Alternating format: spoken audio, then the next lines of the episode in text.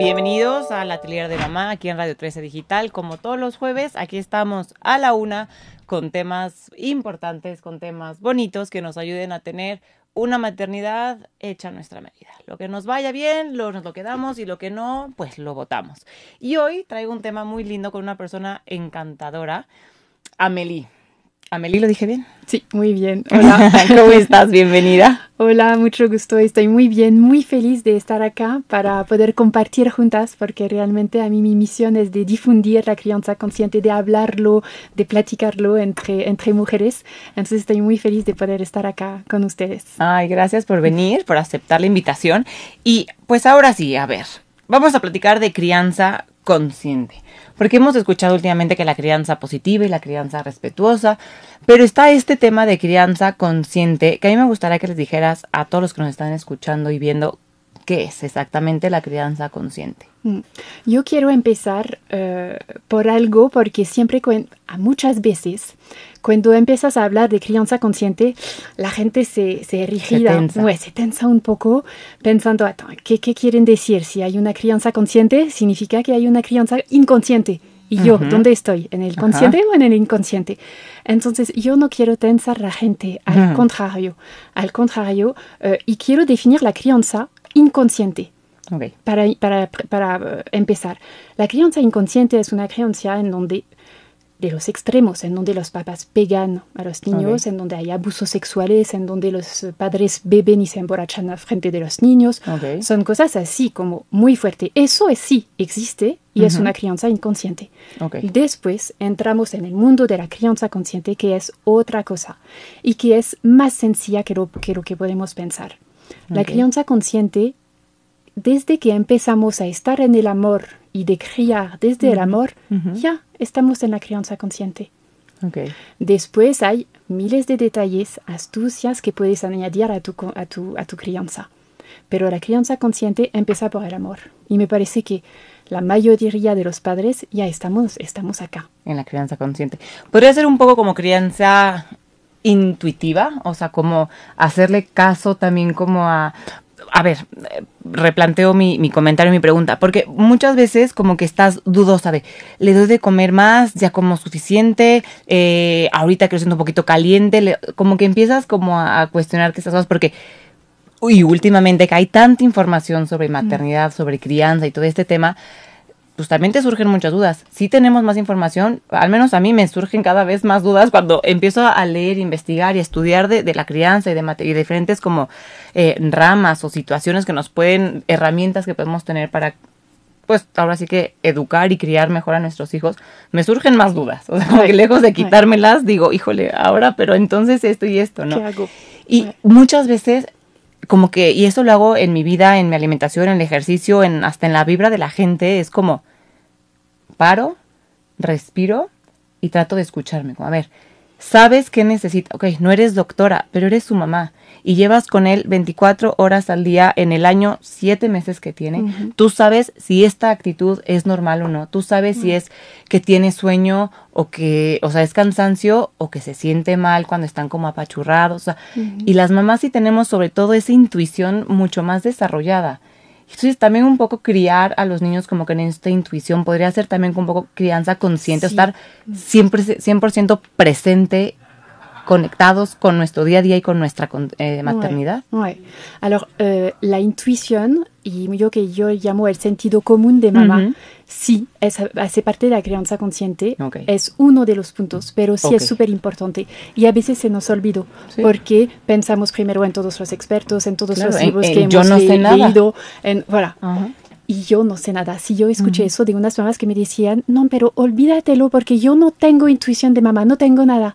Pero entonces sí, acá es uno de los trabajos maravillosos que nos eh, llevan los niños, es trabajar en nosotras. Y acá, bueno, regresa a ti mismo, regresa a ti, conec- primero conéctate con ti mismo. Y vas a, a encontrar que sí tienes una intuición y que sí sabes. Sí. Y que no sirve escuchar la abuelita, la prima, la amiga, que, que tú sabes. Hasta tengo unas amigas que ni necesitan ir al doctor. Me fijé que me dicen, no, pero antes de ir al pediatra yo ya sé lo que tiene.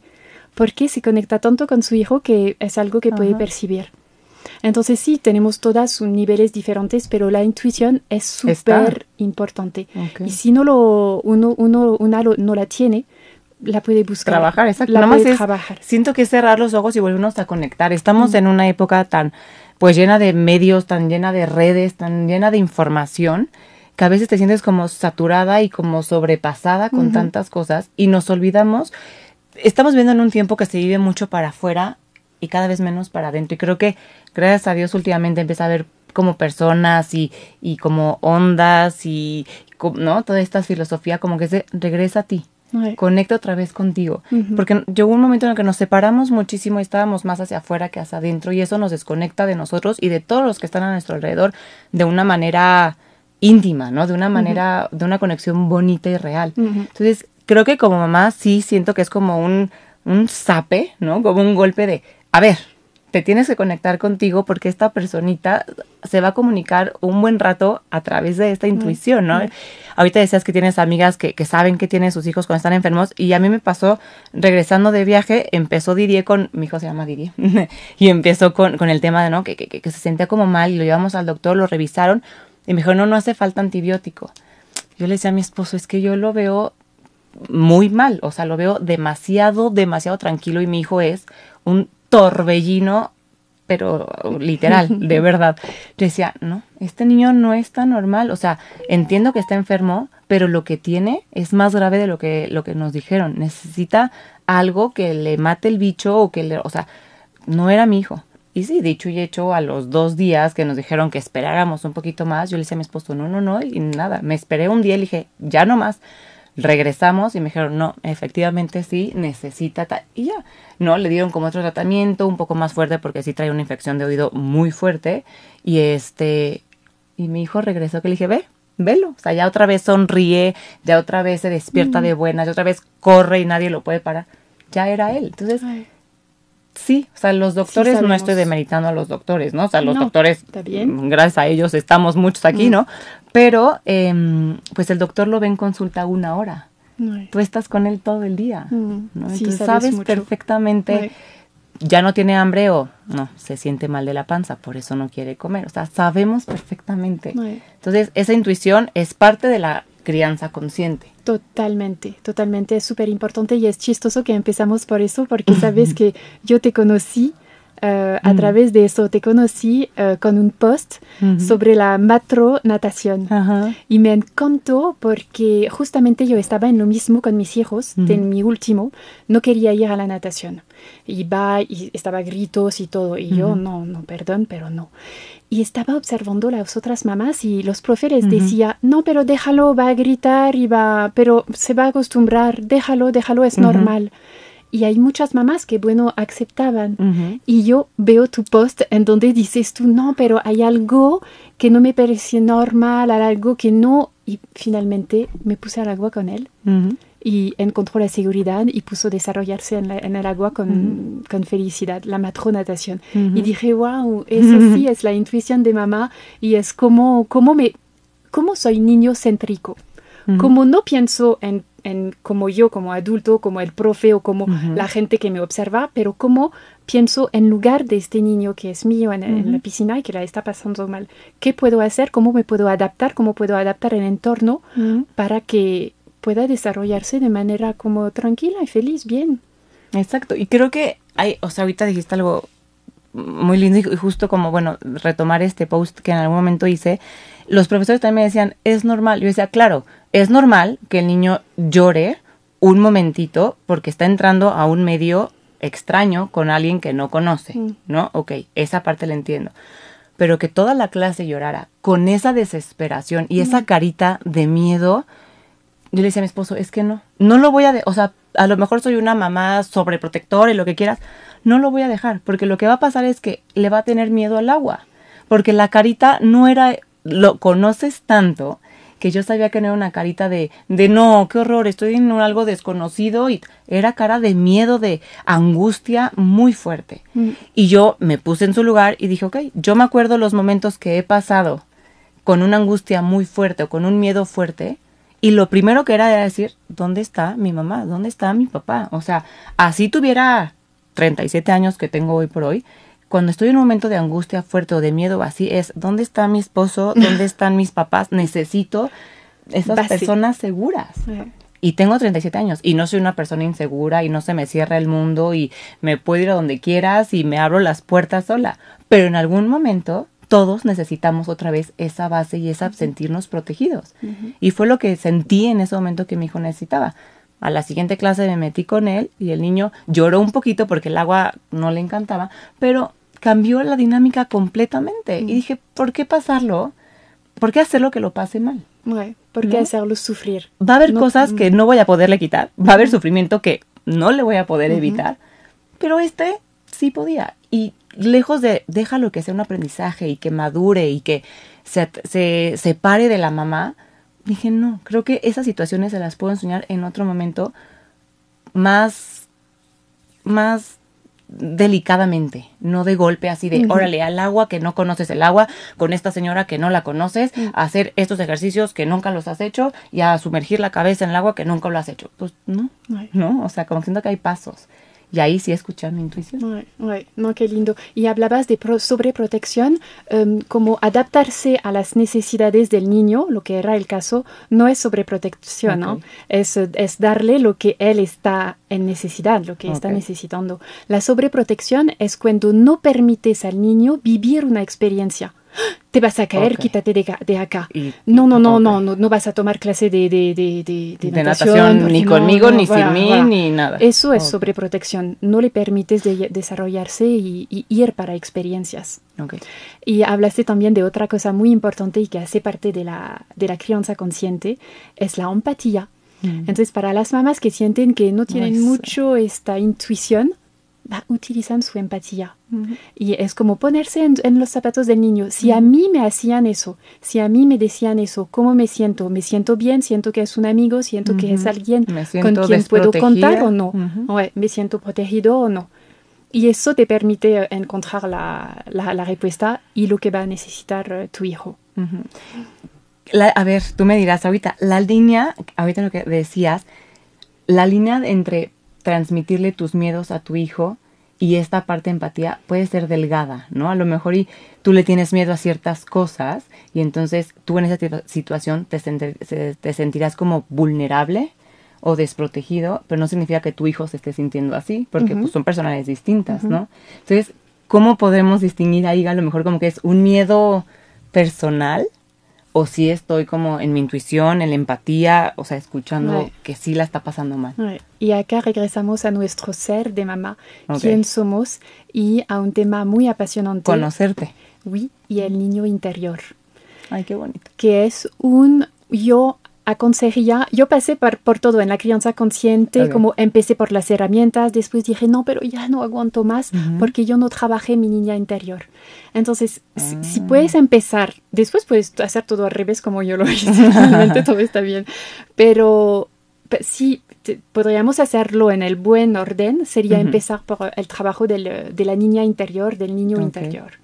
Es decir, sanarte a ti, porque si todos, todas tenemos un niño que está herido, que tiene miedos, que tiene heridas de, su infancia.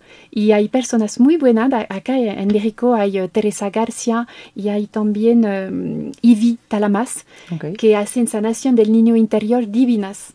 Ah. Y puede tomar más o menos tiempos. Hay muchas maneras de trabajar el niño interior con eh, talleres de dibujo hasta con mm. sesiones de meditación. Hay muchas maneras, pero te permite justamente sanar eso. Sanarte y así mm. ya conoces tus miedos y no te vas a confundir entre mis miedos a mí y los miedos que sí son, uh, un peligro real que puede tener tu hijo.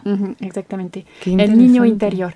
De verdad es, una, es un descubrimiento cuando empiezas a hacerlo que, que, es, que es una maravilla, te abre un nuevo mundo porque primero te lo, disfrutas tú, porque te sanas a, ti, y el, el, el, el, segundo que lo aprovecha y que lo disfruta es tu hijo, porque no hay nada más mejor de como de convivir con una mamá sanada. Ay, sana en todos aspectos, ¿no? O sea, física, mental, emocional, espiritual, social, o sea, una mamá sana en todos aspectos porque aquí lo hemos platicado muchas veces y sí, sí pasamos como estos miedos a, los niños, ¿no? Muchas veces, o sea, a lo mejor tú tienes un miedo de infancia de sentirte abandonada y entonces haces todo lo posible por ser la mamá más presente con tu hijo para que no se sienta abandonado, pero a lo mejor lo saturas, ¿no? También hay un momento en que hay que aprender, ¿no? Y, y las personalidades de los niños son distintos, ¿no? A lo mejor y eso pasa mucho, o sea, a lo mejor entre hermanos que tienen a los mismos papás y viven la misma experiencia, cada uno la recuerda de una manera distinta. A lo mejor uno tiene una herida y otro otra y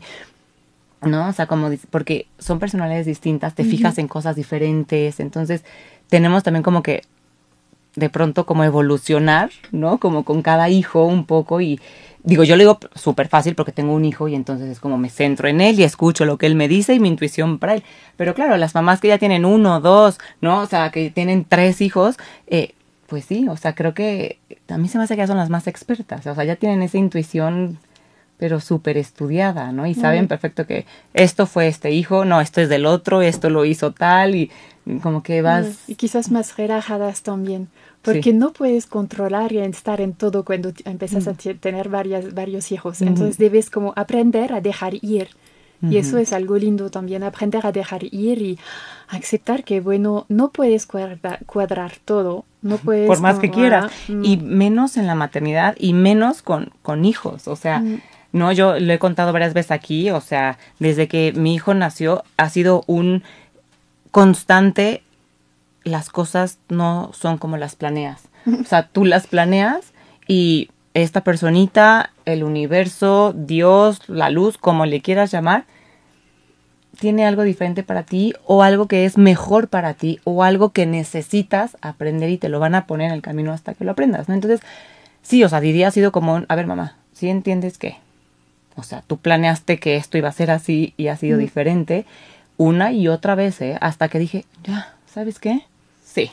O sea, vayamos fluyendo y vayamos viendo cómo resolvemos este caos que es para mí la maternidad día a día. ¿No? O sea, vamos ahí solucionando. Ya se nos enfrentó esto, ya veremos qué voy a hacer cuando sea adolescente. Cuando sea adolescente veo. El día que me conteste feo, ya vemos qué le vamos a decir.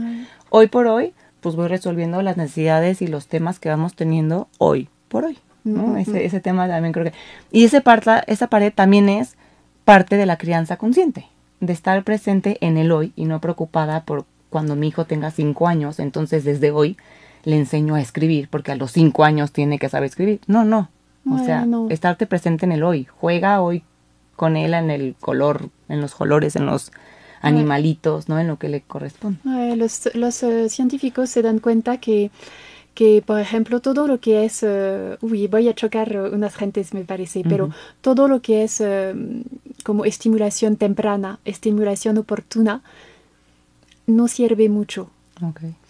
Uh, hoy se dan cuenta que lo que vale y que es más mejor para la salud emocional, mental y del cuerpo del niño es el libre movimiento de Amy Pickler, para la gente que quiere investigar, Amy Pickler, que Amy Pickler escribió después de la, de la Segunda Guerra Mundial, pero hoy está sobresaliendo todo porque se dan cuenta que estamos sobre, sobre estimulando a nuestros hijos. Queremos que vayan demasiado rápido, que aprenden demasiado rápido, les damos clases de gateos. y Amy taller Pickler de decía, Oye, qué locura. Un niño, si lo dejas en el piso acostado de espalda, se va a girar. Se va a girar, se va a poner a gatear solo, ya sabe, sabe solo, no necesita una mamá o un papá para aprenderle a gatear, no. Lo que necesita es la mamá y el papá que están acá para sonreír, para proponerle una cucharadita de madera para jugar, para unas cosas, cosas de la, de la familia, del hogar, es lo que le interesa al niño. Entonces los científicos se, se, dan cuenta de eso, de como, uy, paramos un poco con la sobreestimulación y dejamos fluir, dejamos al niño integrarse a la familia, estar acá en el piso. Mis hijos la pasaron en el piso. Sí, el mío también. Y, eh, Aprendieron a gatear así y, y, la pasaron feliz, de verdad, jugando con las cosas de la cocina. ah. No es, no es complicado. Si vas en la crianza consciente, de verdad, yo... Es mucho más sencillo. Es mucho más sencillo. Es que hoy te estás tocando varios temas y sí, como dices, a lo mejor le vamos a caer mal a algunas personas. No es que estemos en contra de la crianza, de la estimulación oportuna, pero yo creo que hay... Mm, quiero buscar las palabras adecuadas antes de echarme a mucha gente encima, pero creo que hay casos en los que sí es necesario, ¿no? O sea, que a lo mejor si ves que el niño de plano no está teniendo esto o que tiene un tono muscular muy bajo o que tiene... Ahí ya es un caso como específico. Y, y de, de pronto estimulación oportuna para que el niño se distraiga y a lo mejor juegue un poco más, y, ok. Pero sí creo que estamos cayendo en una sobreestimulación porque ya queremos que todos los niños sepan utilizar el celular luego, luego y que utilicen eh, la computadora y que la pantalla y los controles, pero que ya sepa hablar, pero que ya sepa caminar y pero esto no creo, o sea, no nada más es, ay Dios, como creo que también es un poco, voy a utilizar la palabra culpa, de la misma sociedad y las mismas mamás, que empieza a ver, y yo desde que soy mamá de pronto dije, zafo entrarle a esta competencia. O sea, si mi hijo es el primero en caminar, qué bueno. Pero si es el último, me da igual, el niño va a caminar de alguna manera, ¿no? O sea, entras como en esta competencia de, mi hijo caminó a los 10 meses, ¿eh? Mi hijo ya andaba en bici al año 3. Mi hijo empezó a hablar cuando tenía un año 4. Bueno, cada niño tiene su, su ritmo y cada niño tiene su, su tiempo y cada familia tiene sus objetivos y sus maneras de ser. Entonces, sí creo que de pronto hay que como que poner un alto, como dices, ¿no? Decir, a ver, y a mí esto me encanta decirlo en todos los aspectos de nuestra vida, porque estamos sobreestimulados Mm. en todos los aspectos. Decir, paremos y regresemos a lo básico. Regresemos a lo natural. ¿Cómo aprendieron a caminar nuestros papás? ¿Cómo aprendimos a caminar nosotros? ¿Cómo aprendieron a caminar nuestros abuelos? ¿no? A ver, mi abuela nació en plena guerra, en bombardeo, escondida y tal, y mi abuela caminó perfecto y, gateó, y no- nunca fue un taller de gateo. Mi abuela nunca estuvo en una estimulación temprana. Y la mujer, o sea, era la persona activa, subía, bajaba y todo, y hacía las cosas perfectas. ¿Me, me explico? Mi mamá lo mismo, nosotras lo mismo. O sea, yo nunca fui a estimulación temprana, nunca. Y no tengo ningún tema, ¿no? Yo me daban de comer con cuchara, no comía yo sola y me batía todo y no tengo temas de sensibilidad ni de es- comer de más ni nada, o sea, para nada escucho a mi cuerpo qué necesita, qué quiere, cuánto sí, cuánto no, o sea, entonces creo que de pronto nos meten como ese miedo de, es que si le das de comer tú, entonces va a ser un niño que ya este va a comer toda la vida muchísimo y entonces nunca va a detenerse cuando él se sienta lleno. Pues no, yo le doy de comer a mi hijo y cuando él ya no quiere me hace "Mm", y me dice no o hasta me mueve el plato de lado como diciendo yo ya acabé. Listo. No, o sea, siento que esa parte también es mucho de escúchate, cómo, o sea, cómo te educaron a ti y mu- mucha gente dice, no, es que, claro, por eso estamos como estamos ahorita, porque nos educaban de una manera no, no tan correcta y entonces, gracias, pues yo no me veo que esté tan mal, o sea, me educaron de una manera muy bien. Algo bien hicieron nuestras mamás, ¿no? Nuestras abuelas, que yo creo que podemos decir, al menos yo puedo decir que tengo una mamá maravillosa, un papá maravilloso, educados, sanos, respetuosos, no tienen traumas, no, bueno, tendrán los traumas normales que cada quien tiene, ¿no? Que tendrán que trabajar en terapia, pero pues eso, aunque los hubieran hecho con una crianza respetuosa o una crianza tal, a lo mejor esos traumas estarían ahí porque pues creces con traumas por ser persona humana, ¿no? Entonces, algo bien también hicieron nuestros papás y nuestras abuelas en la crianza, que hoy estamos aquí muy bien y que justo estamos buscando algo para criar de mejor manera todavía, ¿no? O sea, creo que a ver, el tema de crianza respetuosa no se pone en duda porque pegarle a un niño o aventarles, ¿no? Los borradores como lo hacían los, los abuelos, digo, los maestros, o no, eso no es válido, eso no se vale. Pero, pero creo que sí, como que de pronto es detenernos y decir, a ver, escuchémonos, ¿en dónde empezó todo esto? Y en el principio tú lo dijiste, cuando lo haces con amor, no te puedes equivocar. O sea, Sí. no importa si es uno u otro, pero si lo haces con amor y en realidad buscando el bienestar de esa personita, no va a haber error, No. creo yo. No sé, a lo mejor me- vas a decir que estoy equivoca- equivocada, pero ¿no? Y termino con esto para que ya puedas decir, porque al final tú eres la experta que tiene que hablar no, no, aquí. me. Pero eh, yo estaba mucho con la idea de quererle dar pecho a mi hijo y pecho y pecho y me daba mucho miedo el tema de la, de la fórmula, ¿no? Por todo lo que habías escuchado, que la fórmula. Pero por una situación u otra, no me salía leche, intenté todo de verdad y el niño se moría de hambre, tuve que recurrir a la fórmula. Y una amiga muy querida también me dijo un día, a ver Amaya, tranquila, mientras lo hagas con amor, va a estar bien, va a ser lo correcto para tu hijo. Y ahí me cambió el chip y dije, sí es cierto, le voy a dar la mamila, le voy a dar la, fórmula- la fórmula con amor, apapachándolo, viéndolo a los ojos, tratando de tener esa conexión que se, que se logra dándole pecho.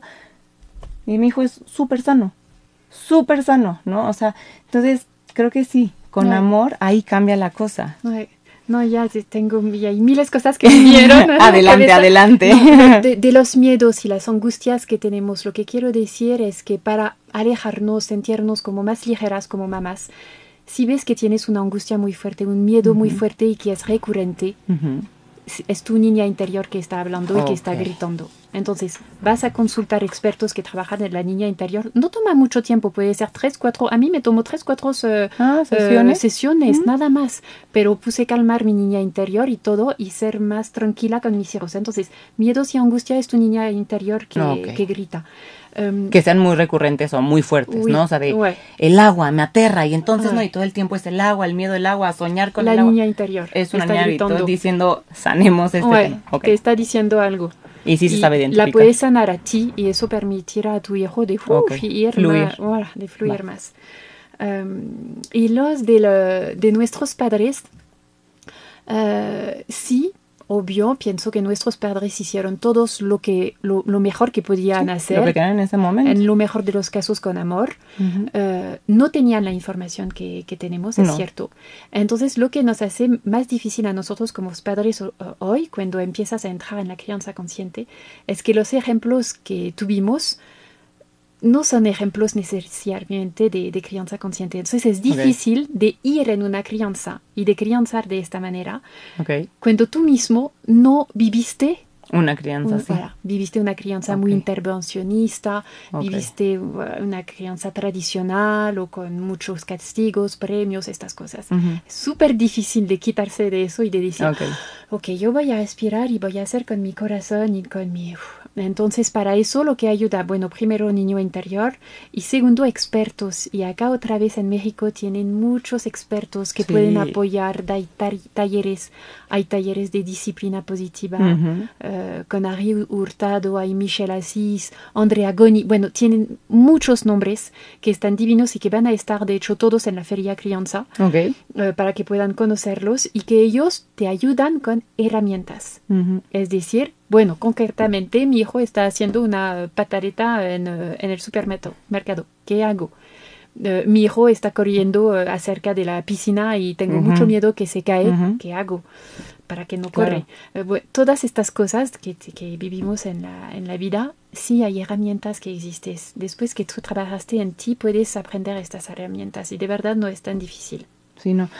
A mí algo se me quedó muy grabado de, ni siquiera fue un curso, fue algo que leí en un post de todas estas expertas que dices que, y sí es cierto, hoy en día es súper fácil que puedas encontrar un taller de crianza positiva, de disciplina positiva, de crianza respetuosa, porque gracias a Dios hay muchas, ¿no? y, y cuando empiezas a escuchar, dices, ah, es que no es tan difícil, simplemente es cambiar tu diálogo, ¿no? Tan, tan, o sea, y, y, y sí entender que pues tú eres la persona madura en ese momento y que el niño no lo hace porque quiere, es porque su cerebro todavía no está completamente maduro y maduran unas partes antes que otras y entonces pues primero es, eh, o sea, su parte racional no está tan madura, entonces va a ser completamente emocional. Entonces no es como, es que me quieres echar a perder el día con tu berrinche, o sea, es- el niño está teniendo una necesidad. Claro, se oye fácil, ¿no? Pero en el día a día y la prisa y el estrés y que las que trabajan y, este, y tienes más hijos, de pronto es como que, por favor, ya. Pero a mí se me quedó algo muy grabado y me decían, a ver, cuando siempre les pegaban, por ejemplo, ¿no? Que, que te de- daban una nalgada o algo así, yo decía, bueno, tampoco está, o sea, una nalgada a tiempo, pues vale, mm, o sea, a veces es necesaria. Pero justo cuando leí ese post me decían, o sea, no me decía, decía esta persona, em, a ver, tú eres la persona segura de tu hijo. Si tú que eres la persona segura a quien acudiría cuando se siente inseguro o tiene miedo o algo así, contigo acudiría, imagínate qué va a pasar en su cerebro si tú eres la persona que lo pone en peligro. Va a decir, ah, ¿a dónde voy? ¿Con quién me voy? Entonces, en el momento que tú lo agredes, le pegas, le- tal, el niño dice, me está pegando mi persona segura. Entonces, claro que le derrumbas todo este tema de seguridad, de poder tener un espacio de contención, tener personas seguras, y de pronto es como, me estás confundiendo. O sea, entonces tú que eres mi persona que me ama y mi persona segura, me estás pegando, yo puedo pegar. O sea, creo que es lo que le estás enseñando a final de cuentas, ¿no? O sea, entonces se me hizo muy lógico y dije, claro que sí. Entonces empiezas como que, no es que le pegara a mi hijo, ¿no? No es que mi hijo fuera un niño golpeado, pero de pronto dices, ok, estoy entendiendo el porqué de todo este cambio que ahora decías, ¿no? De venimos de una crianza a lo mejor no consciente. Mm. Y aclaro, no es que yo también haya una niña golpeada, no. Pero, no, o sea, como que vienes de una crianza más tradicional y de pronto empiezas a entender el porqué de estos cambios, ¿no? Que creo que también hay cosas muy buenas y rescatables en la crianza tradicional. O sea, hay cosas muy lindas también y no necesariamente la crianza tradicional tiene que ser mala o así. Simplemente creo que no era tan intuitiva, no era tan consciente, no era tan personalizada a cada niño. Mm, mm. Era como, pues así es y, y- y a ver, lo dijiste, lo hacían como con la información que tenían y como podían y, ¿no? O sea, Y sin, saber, sin conocer las consecuencias, hoy tenemos las ciencias cognitivas. Como lo decías, ya sabemos es cómo funciona el, ce- el importantísimo. cerebro, que antes ellos ni sabían, que el niño tenía un cerebro inmaduro, ni lo sabían. Entonces, nosotros sí sabemos eso y las consecuencias tenemos más, eh, más distancia Y, y sabemos más cómo, qué puede, cuáles son las consecuencias de una violencia en el niño y todo. Que ellos no, ellos estaban muy de, de primer, como querían un, un efecto rápido. Entonces, sí, con la nalgada, con el premio, Sí, con un castigo, tienes un efecto inmediatamente. Pero a lo, a lo largo plazo, Sí. rompes la conexión con tu hijo, hay, hay consecuencias mm, Sí, sí, más sí. feas. Y, y en temas de pues cerebrales también hay un Mm. tema, ¿no? O sea, también estás enseñando a un niño a lo mejor a, a golpear. Mm, Y entonces a lo mejor a lo futuro justificas. puedas tener un adulto que golpee, ¿no? O sea, a lo mejor son casos muy extremos, ¿no? A lo mejor una nalgadita no pasa nada. La señora que le acaba de dar una nalgada a su hijo ahorita antes de escucharnos porque no es esa nalgada la que lo va a volver. Pero si es recurrente y si justo la relación con este niño o de lograr que te haga caso es a través de golpes, es que No. ya estamos ahí, ahí sí es un foco rojo importante. Y lo importante de saber también con los niños es que hay, algo divino, es que la recuperación. Ujú. Entonces dicen que es, eh, es mi psicóloga que me decía eso hace poco. Me decía, si pensamos la, los momentos de vida con un niño como un círculo, hay un primer cuarto que es eh, todo bonito, todo bien. Ujú. Un segundo cuarto que es estamos, no estamos de acuerdo y estamos en conflicto. Ok. Entonces, conflicto abierto, hay gente que van hasta la nalgada, hay gente que ignoran, hay gente que, bueno, cada uno hace como puede. Pero lo más importante es la recuperación, es, son los 50% que quedan, Ok. es cómo voy a recuperar la situación y a reencontrar el nuevo equilibrio, equilibrio con mi hijo. Entonces, si yo di una nalgada, es decir, bueno, reconocí que fui violenta Ajá. y n- no lo debería hacer. Te pido perdón por la violencia que hice, pero el tema fue este, cómo podemos arreglar este tema y Que todo. no vuelva a pasar. Y eso, la recuperación, es lo más importante y es lo más lindo y es donde el niño aprende lo más. No aprende mucho en todo el momento de corazón y de todo bien, pero sí aprende en todo este momento de recuperación. Y fue muy lindo porque fíjense que Mm. mi, mi hijo hace, eh, la semana pasada, su abuela está, porque como estoy al full organizando la, la feria crianza, Ujú. hablé a mi, a mi suegra, llamé a mi suegra, ayuda, ayuda, necesito compensación emocional para mis hijos, puedes Sí. estar. Ella vino corriendo, como una mamá latina adorable, que las mamás francesas no hacen estas ¿No? cosas. ¿No pasa? Y, eh, y bueno, pasan cosas con la abuela que tiene otro estilo, estilo con los niños. Ujú. Y mi hijo mayor viene y me dice, ¿sabes lo peor con Abby? Lo peor es que no hay recuperación. No, Mm. no podemos reconciliarnos, no hay Ok. este espacio y es lo más difícil conmigo. No es de estar, eh, de tener un desacuerdo con ella o de tener una molestia con ella, o que esto vale, es la vida. Pero de no poder recuperar me cuesta muchísimo y no veo cómo puedo recuperar con la Abby. Ah, qué bonito. ¿Cuántos dije, años tiene tu hijo? "Wow, eh, ocho y medio. Que a esa edad te Casi diga eso, qué impresión. Ouais, pero eso sí son los frutos de una comunicación Algo siempre súper abierta y siempre de igual a igual. Es que tocaste ahorita un punto importante que es el pedirle perdón a tus hijos.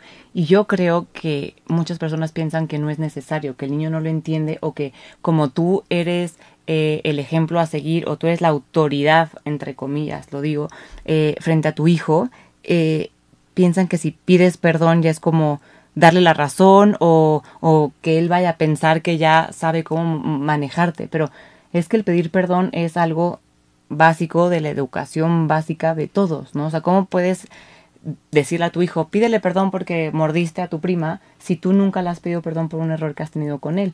Mm, Yo creo que mostrarte vulnerable frente a tus hijos no es malo. yo, a mi manera de pensar y de ver las cosas, creo que es la manera de enseñarles que pueden ser vulnerables, que está bien de pronto no saber qué hacer o aceptar que tuviste un error y decir, perdóname, la regué, eh, te di una nalgada porque estaba desesperada, no dejabas de llorar, yo tenía mil cosas que hacer o estaba demasiado cansada y fue como mi cerebro, ¿no? este, primitivo el decir, ¡pum! Discúlpame, así no son las cosas, así no se corrige. Y es lo mismo, ¿no? O sea, el niño va a aprender a decir, sí es cierto, mamá, perdón, la regué esta vez yo. O le pegué a mi primo, mordí. A ver, al año y medio a lo mejor y no, verá, no va a entender bien lo que es el ir a pedir perdón. Pero es un trabajo constante, ¿no? O sea, es el, el repasar y el repasar y el repasar estas actividades, esas actitudes, estos valores, estas eh, acciones que son las que va a hacer que el niño las adopte y que cuando se enfrente a una situación así, busque como en su archivero de, ¿no? De, de cosas que ha aprendido y que diga, ah, aquí es situación, perdón, ¿no? Entonces, porque se las estás guardando en el inconsciente. O sea, es el ejemplo. Creo que eso lo hemos visto todos, ¿no? Aprendemos por el ejemplo. Ouais. es que la pregunta siempre es qué queremos aprender a nuestros hijos. Y me encantan los talleres de disciplina positiva por eso, porque son muy experienciales, son todos juegos de roles, y empiezan por eso, te dicen... Uh, uh, cuál es el adulto uh, mañana, en 20 años, cuando vas a abrir la puerta de tu casa, qué tipo de adulto quieres tener frente a ti. Entonces tú vas con alguien muy equilibrado, amoroso, gentil, que, que, es muy solidario, que no sé qué. Entonces vas con muchas cosas feliz de este adulto que ya ves. Y después te dicen, bueno, ahora piensan, piensan en todas las cosas, todos los retos que tienen cada día y cómo lo resuelven. No, entonces hace eh, pataletas, es terrible, no quiere ir a la escuela, no se quiere vestir con la ropa que yo le planifiqué, no quiere nada. Y acá uh, sacas todo tu enojo y todas las cosas y los retos que tienes. Y te dicen, ahora, ¿cómo vas a usar todos estos retos de cada día para llegar a tu objetivo de adulto? Exacto. Y justamente la disciplina positiva te dice, regalo, nosotros te vamos a aprender cómo pasar de los retos del día a tu objetivo. Pero eso quiere decir que todos los retos de cada día nos van a permitir enseñarlos, nos van a permitir hacer crecer este adulto ideal que tenemos en nuestra cabeza. Eh, entonces sí sirven, todos estos retos sirven. Y para lo del perdón, eh, hay que bien hacer cuidado porque yo fui dando también talleres de disciplina positiva y a veces la, la, gente se confunde en, en, dónde pongo mi perdón. Mm. Tipo, hay una patareta en el supermercado, el niño quiere comprar algo, tormenta emocional, ah, quiero mi cosa, quiero. Y tú o no tienes el dinero o no quieres o te parece que es demasiado plástico, que no quieres plástico, no sé qué, tienes tus razones. Entonces le explicas, no te termina por una nalgada. Entonces yo pongo mi perdón en la nalgada, en la violencia. No en el no comprárselo. No en el no comprarse. En el no comprarse te expliqué bien, te expliqué que para mí es demasiado plástico, que es demasiado caro. Entonces para mí no va, no va en, en, nuestros valores de familia. No quiero, no tengo el tiempo. Solamente no tengo el tiempo. No puedo siempre hacer lo que tú quieras. Eso sí lo explico pero la nalgada, sí, en eso sí. En eso sí pides el perdón, no en no hacer lo que el niño quería. Ay, Hay que cuidar dónde ponemos nuestro perdón. Exacto. Tenemos algunas preguntas aquí, te late si las leo. Por aquí nos pregunta Lucy Castellanos. Fíjate que desde que tuve a mi, a mi bebé, igual algo sentía que algo no estaba bien con él y veía que nunca lloraba hasta que en el tamiz supe que tuvo una capacidad diferente. Y ahora que tengo a mi otro hijo menor de cuatro años, no le tiene paciencia a su hermano de ocho años y a veces necesita ayuda para caminar y no lo ayuda. ¿Cómo puedo hacer que hagan equipo entre ellos? Hmm. Eh, bueno, las relaciones entre hermanos hay un, eh, un, libro muy bueno que puedo recomendar que es de Faber Maslich que se llama Hermanos sin rivalidad. Eso va a ayudar a todas las familias porque desde que tenemos varios hermanos en la misma familia, eh, se complican las cosas porque tienen una obsesión, es llegar a la atención de los padres por cualquier medio mm. que podemos emplear, que pueden emplear. Entonces, e, este libro te da muchas herramientas para saber cómo em, manejar este estas relaciones entre hermanos para que mañana sea algo lindo, porque su Ok. relación de mañana de adultos eh, se construyen ahora, cuando Sí. están chiquititos. Sí, sí, sí. Y en este caso especial eh, habría que, que platicarlo en, en más detalles, pero hay que tomar cuidado con la responsabilidad que tienen entre hermanos. Ok. No tienen una responsabilidad entre los unos y los otros. Si se quieren ayudar, super. Si no quieren, no pasa nada. No los obligas. No. Los o sea, no, ayudar, corre- no conviene que a- obligue, entre comillas, al, a, a su hijo de cuatro años a ayudar al de No. ocho. Más bien es que hay que enseñarle como a, a que coopere con él, o sea, que quiera hacerlo. Ouais, y sabes, capaz vas a tener más resultados positivos si explicas a tu hijo, Ujú. si no quieres, no lo hagas. Ok, Es tu decisión. ok. Porque la responsabilidad, ¿quién la tiene? Son los padres. Y si quieren ayudar Ok. al niño para caminar, son los padres que escogen lo que van a hacer. No es el hermano. Hermano debe, el hermano debe sentir que tiene la libertad de, decidir. escoger si quiere apoyar o no quiere. Y cuando el niño siente que tiene esta libertad, entonces capaz van a haber cosas lindas que van a, a pasar. Ok. Pero si, tiene que, si siente que tiene una responsabilidad y un deber, Claro, porque lo ve como una, como una obligación. pesado. Y entonces allá es luego, luego el ya. Simplemente No. porque lo tengo que hacer, me No, cierro, ¿no? Ya no, no es demasiado ok. pesado para darle la soy demasiado libertad. chiquito para Ok. aguantar eso. Entonces, no, me cierro de inmediatamente. Entonces, darle la oportunidad de, si quieres ayudar a tu hermano, adelante. Si no, Sí. está bien. No. Este, no, Ouais. o sea. No tienes ninguna Ok. responsabilidad con tu hermano. Ok. Somos nosotros que lo manejamos. Y...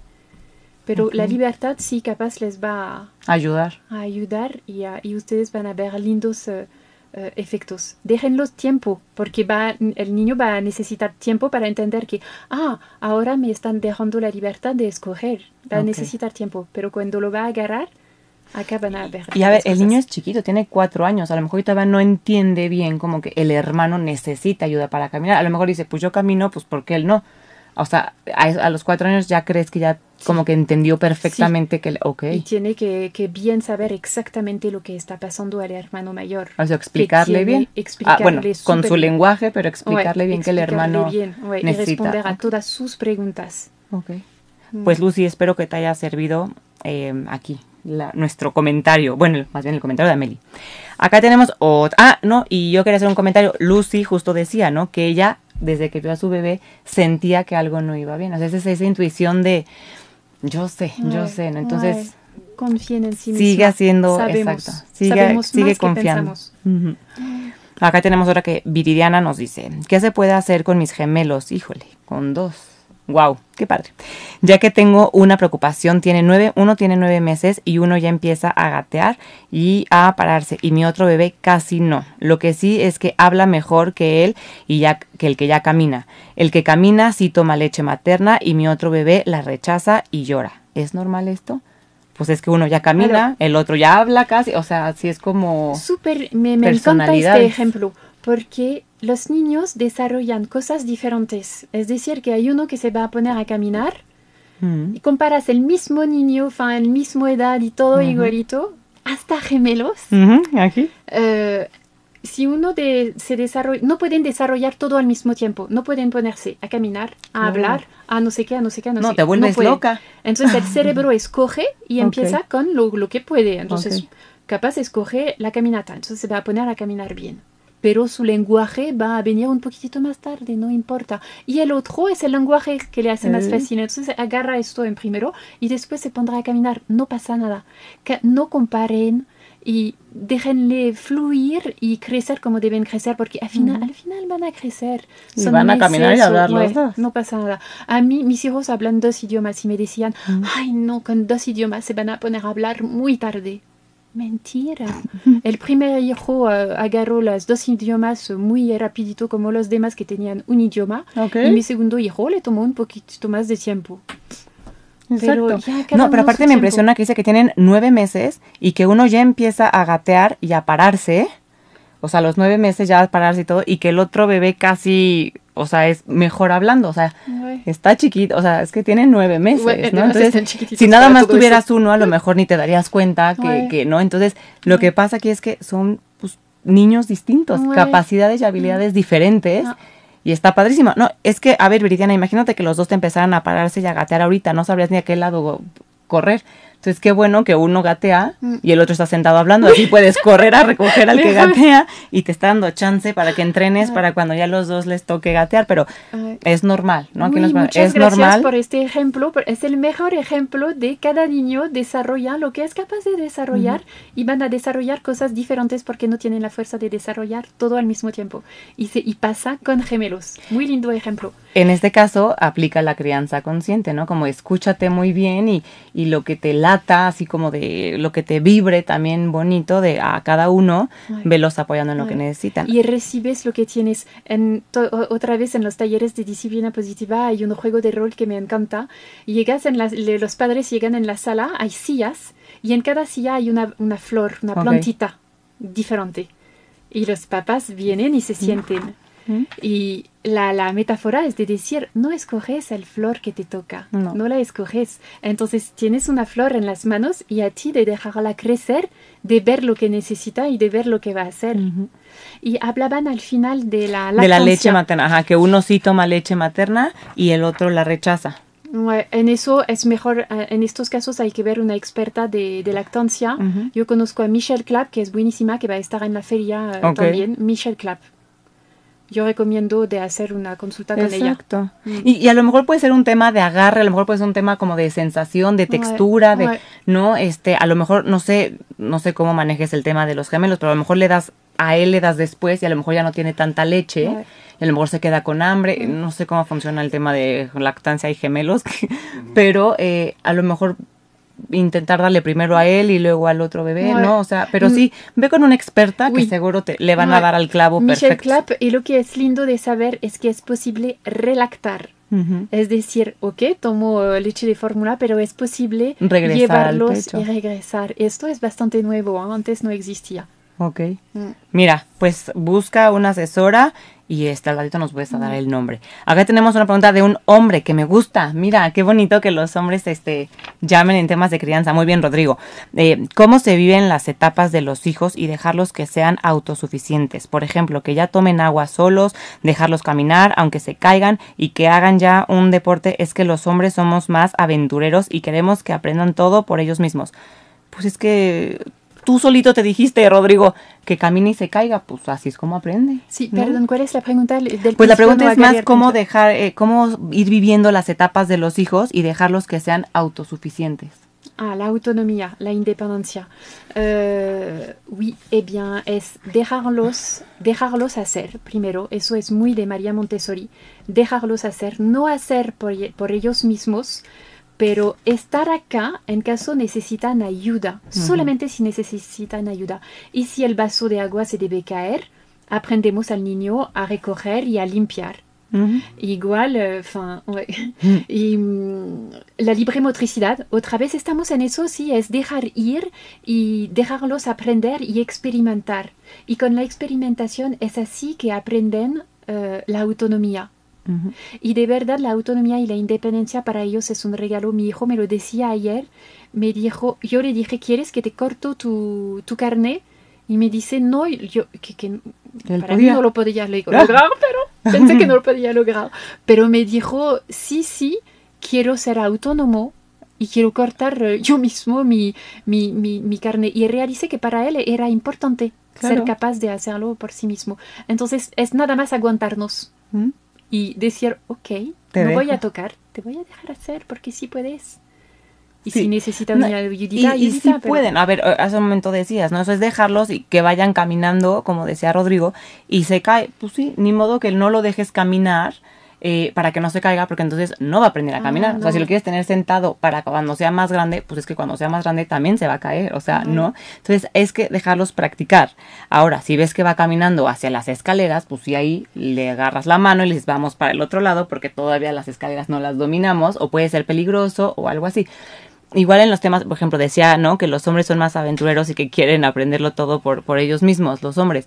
Las mujeres también, Rodrigo, también queremos. Pero, eh, pues sí, los deportes yo creo que también es ir viendo qué habilidades tiene tu hijo, ¿no? O sea, si ya ves que de plano el niño ya puede correr perfecto y patear balón y eso, pues adelante, o con raquetas, o lo que sea. O sea, yo creo que ellos te van dictando mucho qué pueden ir haciendo solos. Y tú vas al lado viéndolo y a veces es como aguantarte, ¿no? Así de, se va a caer, le pongo la mano para que no azote la cabeza en el piso. Y van a haber golpes, sí, o sea, se van a caer, se van a pegar, van a llorar y dices, híjole. Pero te juro, te juro que sí aprenden. Cuesta trabajo porque les quieres evitar Ay. dolor, ¿no? Ay. Pero es acompañarlos, como bien decía Amelie, es estar ahí al lado para ver qué necesidad tienen y a lo mejor hasta voltea y te dice, ah, ah, o sea, como decir, ¿me ayudas? Ay. ¿No? Y, y en ese momento ya entras tú, le explicas cómo y que lo intente la, la siguiente vez, pero Mm. Creo que la autonomía es un tema más de nosotros que de ellos, ¿no? Es aprender a dejarlos. Oui, exactamente. Es aguantarse para que puedan experimentar. Otra cosa es aprenderlos. Hablabas de la escalera. Las escaleras los puedes aprender a bajar una escalera. A Sí. mis hijos a los eh, ocho meses ¿Ya bajaban escaleras? Ouais, bajaban. Órale. porque tenía escaleras, no sabía cómo protegerlos, dije, deben aprender, si Sí. no se van a caer si no, Sí. si no aprenden. Entonces me recuerdo muy bien con mi hijo mayor Ok. en las escaleras, Ok. en eh, cuatro, cuatro puntas. En cuatro patas, ajá. Cuatro patas, con el bebé eh, al lado y aprendiéndolo a, a bajar Sí. y a subir.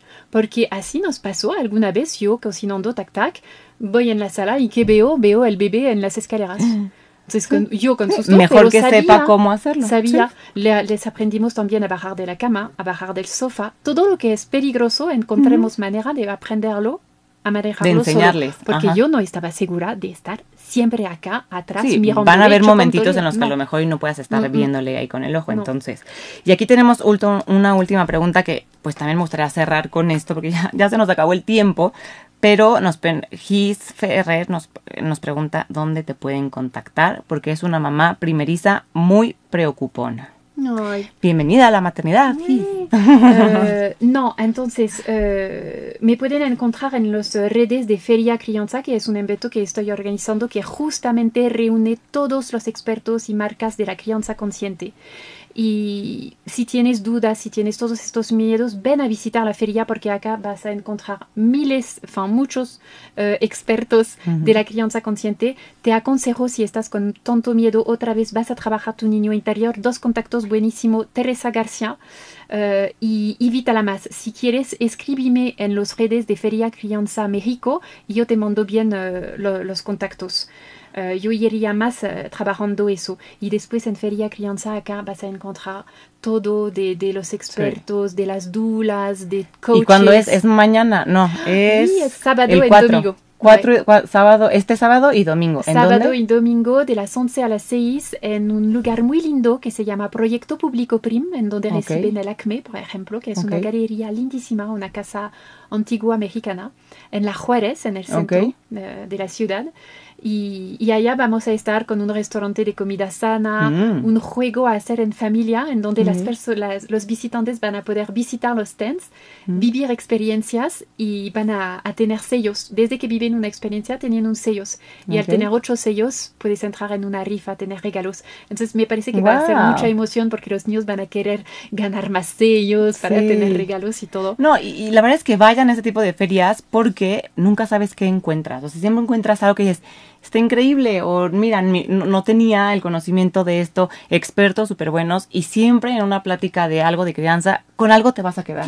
O sea, a lo mejor dices, no, yo ya lo sé, o ay, no, qué flojera. Les juro que con algo te quedas. O sea, Ay. sales con algo de, ah, esto está más padre así, o esto no lo debería de hacer. Ay. Y está padrísimo porque al final de cuentas es, pues, aportar herramientas para tu crianza y hacerla mucho más amorosa y más respetuosa y todo con el pro de que tu hijo crezca sano completamente y que tu relación con él no se vea afectada, ¿no? Que tengas una relación divina con tus hijos y en pareja, en familia, que yo creo que esa es como que la base de una sociedad eh, sana que necesitamos. Entonces, Amelie, otra vez dinos tus redes sociales, por favor, para que te puedan encontrar. Entonces en, en Instagram Feria Crianza México, en Ok. Facebook Feria Crianza.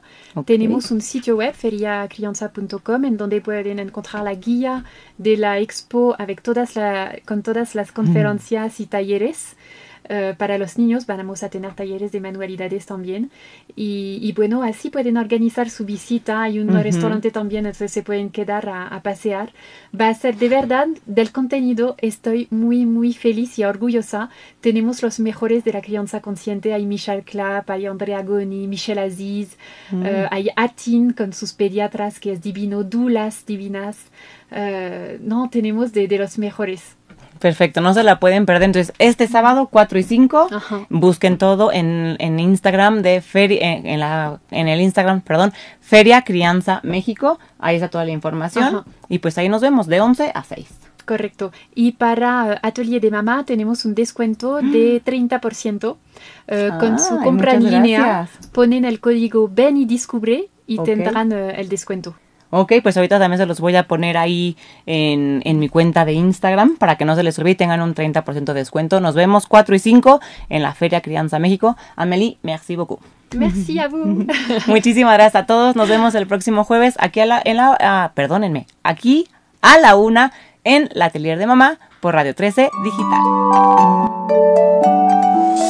Desde cualquier dispositivo y en cualquier plataforma recibe las notificaciones de Radio 13 Digital. Venos y escúchanos en Facebook, YouTube y Daily Motion de Radio 13 Digital. Dale me gusta a nuestro perfil, síganos y activa las notificaciones de las publicaciones y video para que te lleguen las alertas de los programas que están al aire. Escucha nuestro podcast en Spotify, Amazon Music, Apple Music y Deezer.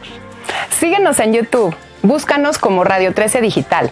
Suscríbete a nuestro canal y activa la campana para que te lleguen las notificaciones de todo nuestro contenido. Visita nuestra página web www.radio13.mx. Radio 13 Digital, programación consciente.